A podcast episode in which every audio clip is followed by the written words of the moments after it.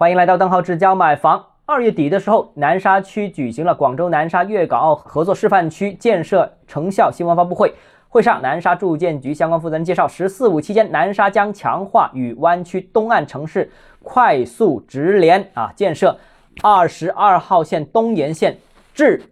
深圳光明城啊，以填补南沙与深圳城轨的空白，并提前开展穗港深通道方案研究，增加南沙与湾区东岸的跨江呃通道。哇，这个是一个很重磅的消息，就是广州地铁二十二号线呢，已经纳入了这个东延线，已经纳入了这个规划和施工当中。那广州这个二十二号线呢，其实已经在施工当中的了。这一条线路呢是东延深圳，其实这个消息早前已经在坊间有所传闻。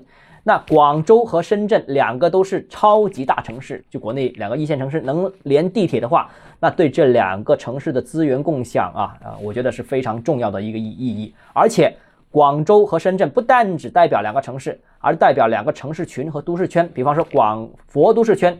深圳呢？深圳和香港就是深港都市圈，而城市群呢就广佛肇城市群。深圳呢是深广汇城市群。这两个一线城市连在一起的话，是带动两个城市群和两个都市圈的联动，所以意义非凡，非常重要啊。这条二十二号线啊，呃，所以呢这个是非常值得关注的。那很多人会有疑问了，为什么选择二十号线？为什么现在看这个利好都放在南沙啊？所有的规划利好都是南沙的十八号线也好，这个二十二号线也好。呃，南沙不是远离广州的中心城区吗？如果有这种观点的朋友，我个人认为，其实它是因为站在广州的角度去看这个问题。如果从地图上看啊，这个南沙呃离这个广州主城区直线距离可能有四五十公里，如果是远一点的万顷沙，可能有六七十公里，甚至接近八十公里都有。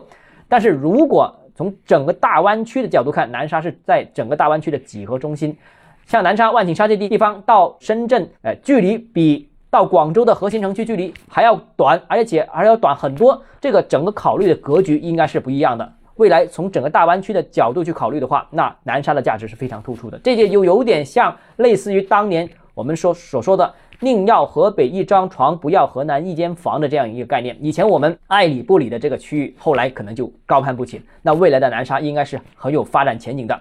那过去几年时间，我们看到广州的地铁当中，十八号线是一条明星线路。因为它头顶着全国最快的一个地铁线路，而且呢，这个半小时之内就可以到达广州核心城区 CBD 的珠江新城。当然了，十八号线终于开通了，这个利好也兑现了。我相信接棒广州地铁十八号线的明星线路将是地铁二十二号线，因为这条同样是高速地铁，而且它连接的可能是房价更高的深圳，比珠江新城更高。啊，这条线路直接到深圳，那所以未来这条二十二号线沿线站点周边的物业应该大有可为，大把故事。好了，那到底哪里可以关注呢？南沙又哪些地方更有发展前景呢？欢迎和我私信联系。好，今天节目到这里，如果你有其他问题想跟我交流的话，欢迎私信我，就是邓浩志教买房六个字拼音首字母小写，就是微信号 d h e z j m f。我们明天见。